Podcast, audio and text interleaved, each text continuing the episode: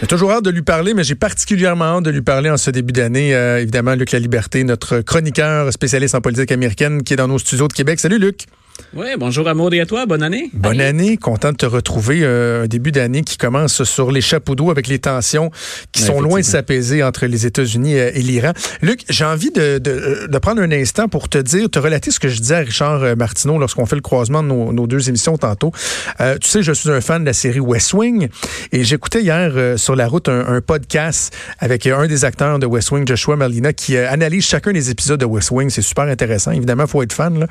Et comme par hasard, euh, j'écoutais hier l'analyse d'un épisode qui est dans la saison 1, épisode 3, qui s'appelle Post hoc ergo propter hoc. C'est du latin, il y a une raison pour laquelle c'est ça le titre, mais c'est pas important. Et euh, dans cet épisode-là, on parle de dilemme du président quant au concept de proportionate response. Qu'est-ce qu'une réponse proportionnelle lorsqu'un pays étranger vous attaque? Et comment euh, on doit jouer avec l'équilibre entre ne pas se laisser euh, ne pas se laisser faire, démontrer qu'on se laissera pas piétiner, mais ne pas non plus en faire trop et devenir envenimé davantage la situation?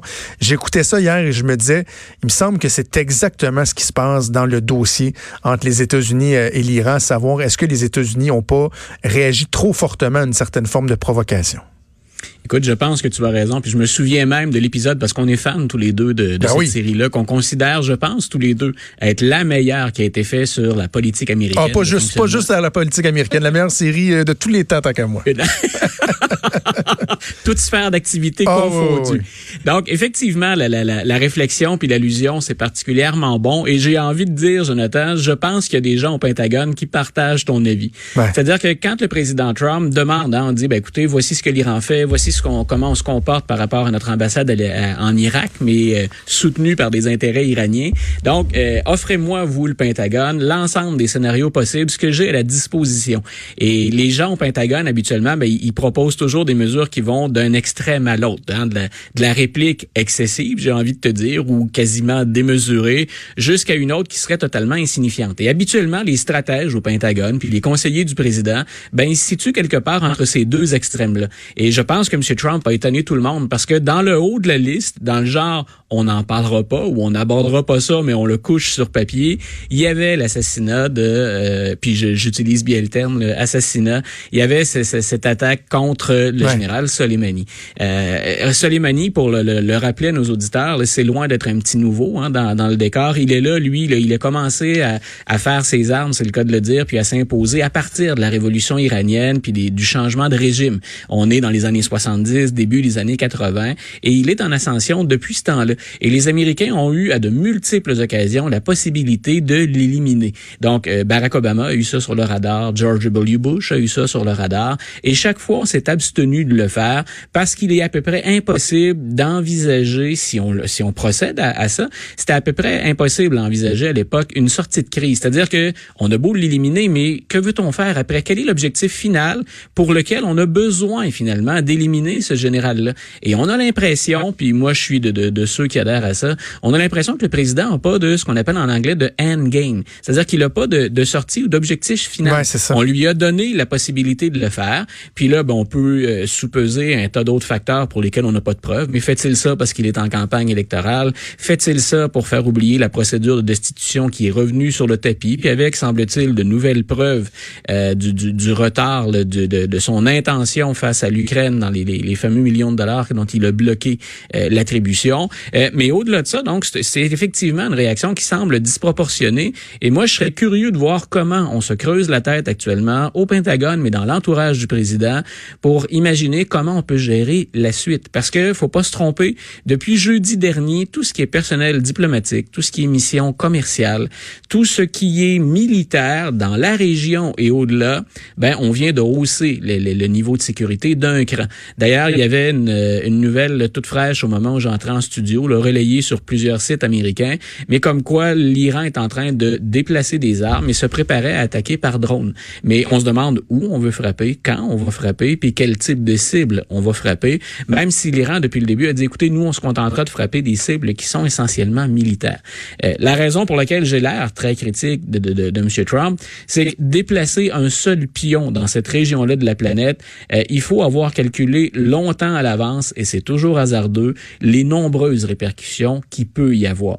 Donc, je pense qu'à court terme, ça pouvait servir Donald Trump. Donald Trump, dont la rhétorique, elle est souvent agressive, elle est très souvent guerrière. Il aime bien hein, tenter de montrer qu'il a de gros bras, qu'il a une mais, bonne mais, mais on l'avait rarement vu passer à l'acte de façon aussi importante que ça.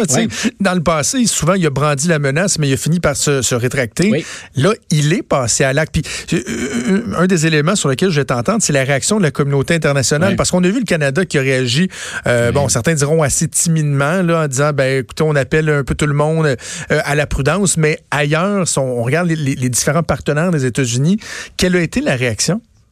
La première réaction, j'ai envie de te dire, c'est celle dont on a le moins parlé parce qu'on était plus discret, c'est il y a personne qui va pleurer sur le sort de l'Iran et encore moins sur le sort du général Soleimani.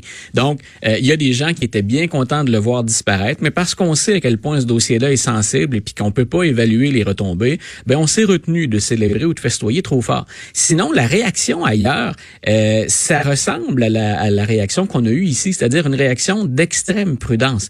Euh, on a invité presque partout de façon unanime à ne pas euh, encourager l'escalade. On est déjà rendu très loin. Quand on est là, on peut jouer, appelons ça comme ça, sur les égaux des différents meneurs.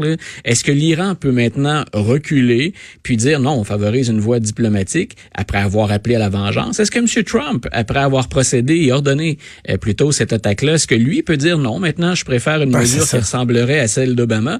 Donc, on est rendu tellement loin dans la surenchère que le rôle des autres joueurs, c'est attendez un peu. Euh, puis le attendez un peu, qu'on sent aussi derrière, c'est ben, les Américains, vous allez peut-être vous débrouiller tout seul sur ce coup-là.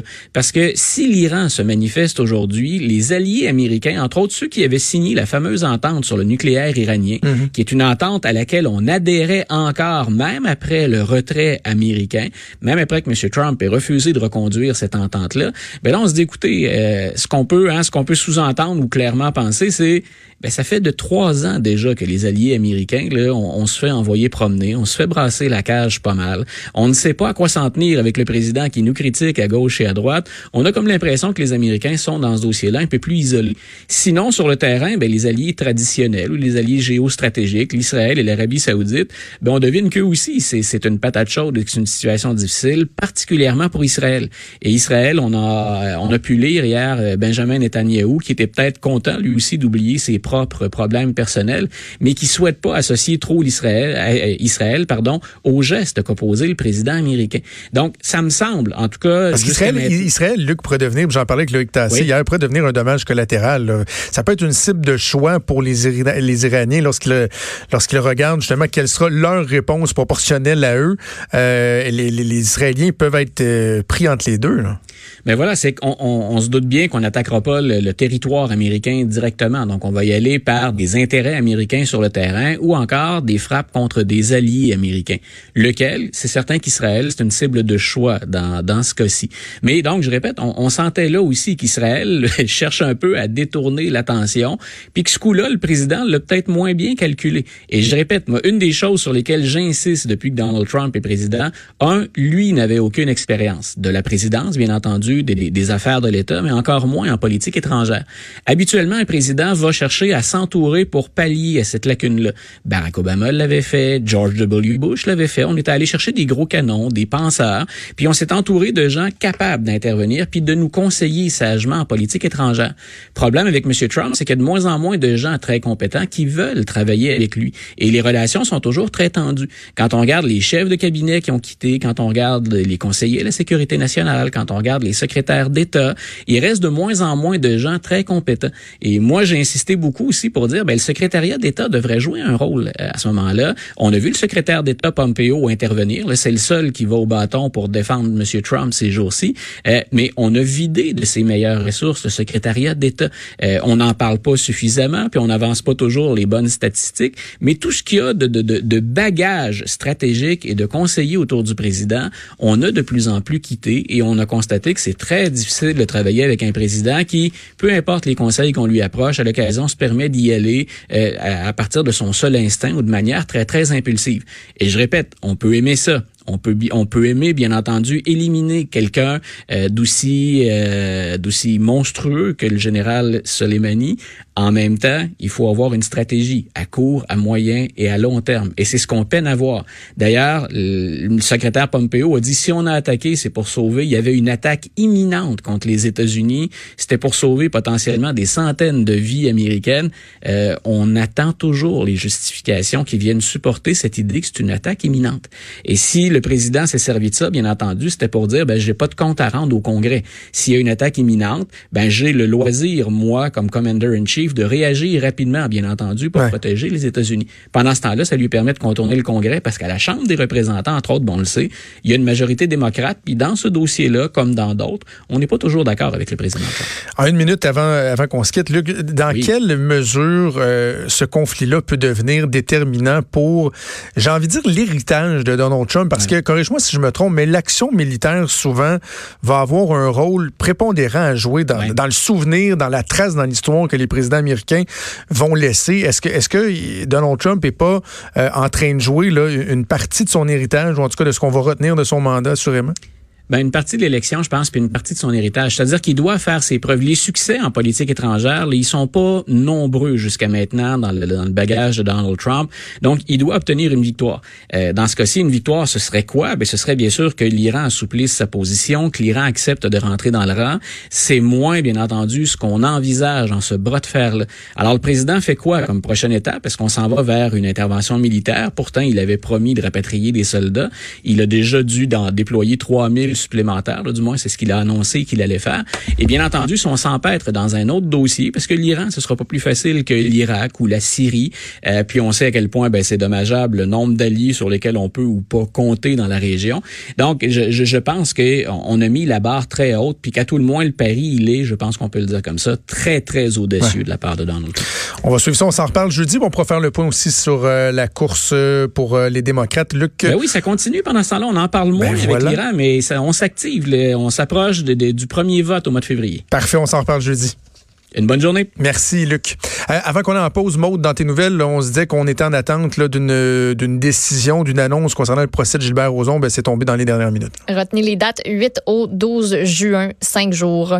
Cinq jours de procès. Oui, cinq jours Gilbert de procès. Rozon. Donc, du 8 au 12 juin, on surveillera ça. On fait une pause et on vient.